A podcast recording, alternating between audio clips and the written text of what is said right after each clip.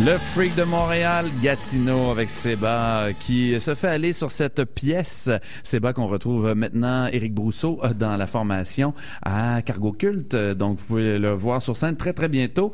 Lui qui est un fan de ce magnifique Lucien Francoeur, eh bien, il en a trouvé un autre, Charles Messier, l'auteur de Francoeur, le rocker sanctifié, qui est publié ces jours-ci au groupe Ville-Marie Littérature. Euh, merci d'être là. Merci Louis-René. Fan de Francoeur depuis la première époque, tu l'as découvert Euh, comment?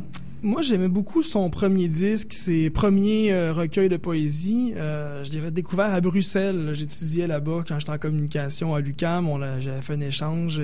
Et là-bas, il y avait une petite bibliothèque d'environ 500 livres. Et parmi les 500 livres, il y en avait 5 ou 6 de Lucien. Mhm. Alors, Recueil de poésie. De poésie, c'est ça. Et je prends ça, c'est ses premiers recueils, donc euh, 72 à 76, et euh, j'ai adoré ça parce que ça racontait l'histoire d'un gars, donc lui, qui se mettait dans des situations de drogue, de sexe et de rock and roll. Tout ce que je n'étais pas dans le fond, euh, j'étais un petit gossage, j'étais dans ma chambre euh, de dans une maison avec des personnes âgées où j'étudiais, puis je voulais payer juste le moins cher possible, je faisais pas trop le party, j'avais pas beaucoup d'argent. Donc euh, Tu ventilais avec Francoeur. oui, c'est ça, c'était comme dans le fond si je faisais le party mais sans le lendemain de veille, Ouais. puis sans que ça me coûte rien. À la plus belle époque, on pourrait dire, parce que Lucien Francoeur, québécois, a visité les États-Unis assez tôt, à l'adolescence, et est revenu vraiment avec le, le, le- le sentiment qu'il y avait vraiment quelque chose qui se passait, et il a décidé de, de le vivre ici, euh, à la mesure, on pourrait dire, québécoise. Euh, Oui. Ça a été quand même un, un gars qui a mordu dans la vie, mais dans le rock and roll pas à peu près.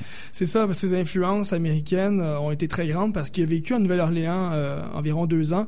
Et à New York. Et à New York, ça, c'est une fugue qu'il a faite Ouais. quand il avait 15 ans. C'est quelques, c'est pas très longtemps qu'il a, qu'il a passé là-bas, mais je pense quand même qu'à 15 ans, lorsqu'on fait une fugue, qu'on se retrouve à New York avec des gens à dormir un peu n'importe où, n'importe où, c'est sûr que Ça marque. ça marque quelqu'un là. Même s'il était, c'était un petit tough franqueur quand il avait 15 ans, c'est sûr que ça l'a affecté quand même. Il a fumé de l'opium là-bas quand même à 15 ans. Wow. Il a expérimenté des choses là euh, que on- au Québec, euh, les petits jeunes de 15 ans là, juste prendre une brosse, c'était déjà beaucoup. là. Ouais, disons que les portes de la conscience s'ouvrent différemment.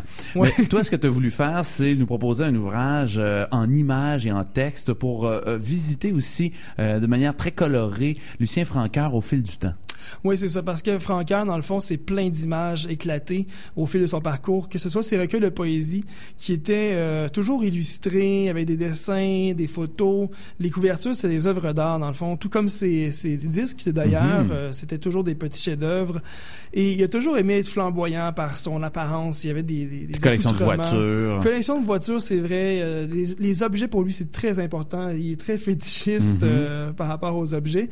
Et donc, on, on se disait, mettons beaucoup d'images. Même que lui, au début, c'était seulement un album photo qu'il voulait faire. Oh. Mais moi, j'aimais beaucoup le texte. Euh, J'ai fait ma maîtrise en littérature sur lui euh, avant d'écrire la bio. Et donc, euh, moi, c'est important d'écrire beaucoup plus de texte que juste mettre des images. Et ça a donné ce livre qui est un hybride, dans le fond, entre ce qu'il voulait et ce que je voulais. Là, on le découvre, euh, on pourrait dire, dans toutes ces époques. euh, rapidement, bon, il va y avoir le groupe Autre Chose qui va quand même fonctionner assez bien. Juste avant, il est dans le taxi en train de de- ses poèmes la nuit, euh, en train d'écouter même euh, de la musique sur laquelle il prend les rythmes pour pouvoir, en fait, se trouver une espèce de beat à mettre sur ses textes. Puis là, euh, le succès, il il l'accueille assez bien, là, parce que c'est c'est un gars qui aime faire le show, là. Ouais, c'est ça. Même en poésie, avant qu'il fasse la musique, il aimait monter sur la scène. Il demandait à un musicien de jouer de la guitare pendant qu'il lisait ses textes. Il y avait ça dans le sang. Lui, il regardait Jim Morrison, puis il voulait être Jim Morrison. Et donc, quand il n'y avait pas de musicien, quand il n'y avait pas de musique, il faisait quand même ce qu'il pouvait faire avec ce qu'il avait, donc des poèmes. Et dès qu'il y a eu des gens qui ont voulu lui écrire de la musique là-dessus, là, il était vraiment heureux parce qu'il a dit maintenant, je peux vivre la vraie vie de rock and roll. Et euh, c'est ce qu'il a fait. Il a, il a quand même réussi euh, assez, assez fortement, autant au Québec, même en France. très respecté en France. C'est ce qu'on apprend aussi, et ça, c'est peut-être la partie, moi, qui m'a le plus surpris, parce qu'on découvrait finalement un gars qui faisait un peu comme les Français, c'est-à-dire dire la poésie sur de la Oui. musique, ce qui n'était pas vraiment vraiment le rock du de l'Amérique là, à l'époque. Mais non, à l'époque, c'était euh, rapidement là. En fait, l'époque de la France, c'était environ 78 à 85. C'était en plein l'époque Starmania au Québec Mhm. où les grandes voix étaient tellement valorisées. C'était les Claude Dubois qui étaient rendus, qui sont pas, qui est passé d'un chant de chansonnier jusqu'à chanter euh, euh, le blues de businessman. Alors, c'est sûr que le rapabilly à cette époque-là, c'était pas tout- c'était pas ce qui pognait au Québec euh, comme tel. Mais c'est quand même Monsieur Contre-culture qui Oui. veut rester dans la contre-culture et qui il perd presque tous ses amis en passant à c'est quoi? Ben, en fait, c'est ça, c'est toujours. Quand, on, l'aime, on dirait qu'il s'en va tout de suite ailleurs dans un autre territoire. On dirait qu'il aime ça, euh, qu'on lui court après, puis qu'on qu'on le pousse à se dépasser dans quelque chose. Puis dès qu'il est bon, dès qu'on l'aime, c'est ça, il s'en va. Donc, euh, il est passé de la contre-culture à, à faire des concours de casquettes euh, des Backstreet Boys, euh, c'est quoi, dans les années 90. C'est quand même assez euh, incroyable. Puis ça, il l'assume complètement. Oui. Il fait plein d'argent il, il prend, Oui. il dépense. Ouais, il finit ses soirées dans les clubs, il prend de la coke, il, il fait le gros party, alors qu'il se tenait avec Gaston Miron dans les années 70. Donc, oui. Il va même semer un peu la pagaille à c'est quoi. On va le changer de case horaire. Ouais. Bon, il va y avoir tout un petit épisode. Puis là, après ça, plus d'accalmie dans les dernières années. Euh, L'enseignement aussi comme une espèce de- d'enracinement, Ouais. euh, de constante pour euh, lui donner un rythme, euh, un port d'attache, quoi. Ben, c'est que l'époque, c'est quoi, a été très difficile quand même. Même si c'est le party, même si c'était le fun, ça l'a beaucoup, euh, ça lui a rentré dedans physiquement, mentalement. Et après ça, il est devenu bouddhiste.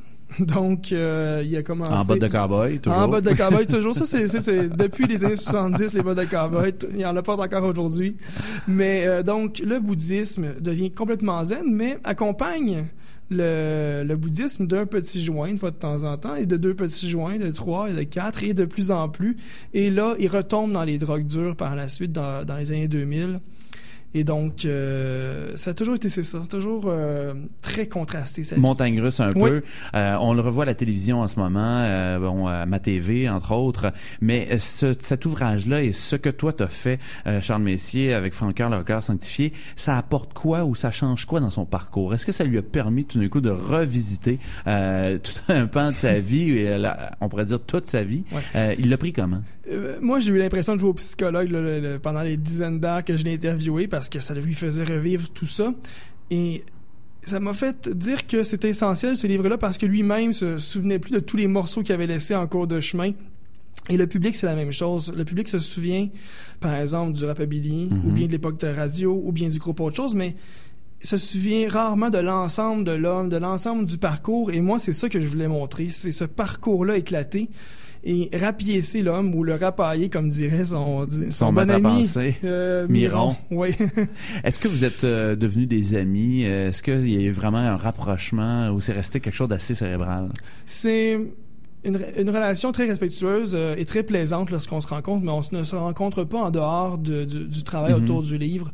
Ce n'est pas euh, un, un ami comme tel, mais c'est toujours un grand plaisir que de le voir parce que c'est quelqu'un qui parle tout le temps, qui a plein de choses à raconter. On s'ennuie jamais avec Francoeur. En tout cas, c'est euh, le cas aussi pour cet ouvrage, Le Record sanctifié, Charles Messier qui euh, nous propose Lucien Francaire. Euh, C'est en librairie déjà depuis le 8 mai et ça, ça fait deux jours au groupe Ville-Marie Littérature. On pourra euh, plonger dans la vie de Lucien Francaire en attendant qu'on lui euh, fasse une statue euh, à l'ampleur du personnage. On va attendre un petit peu là. Oui. On va écouter d'ailleurs du groupe Autre chose, Beau Bommage.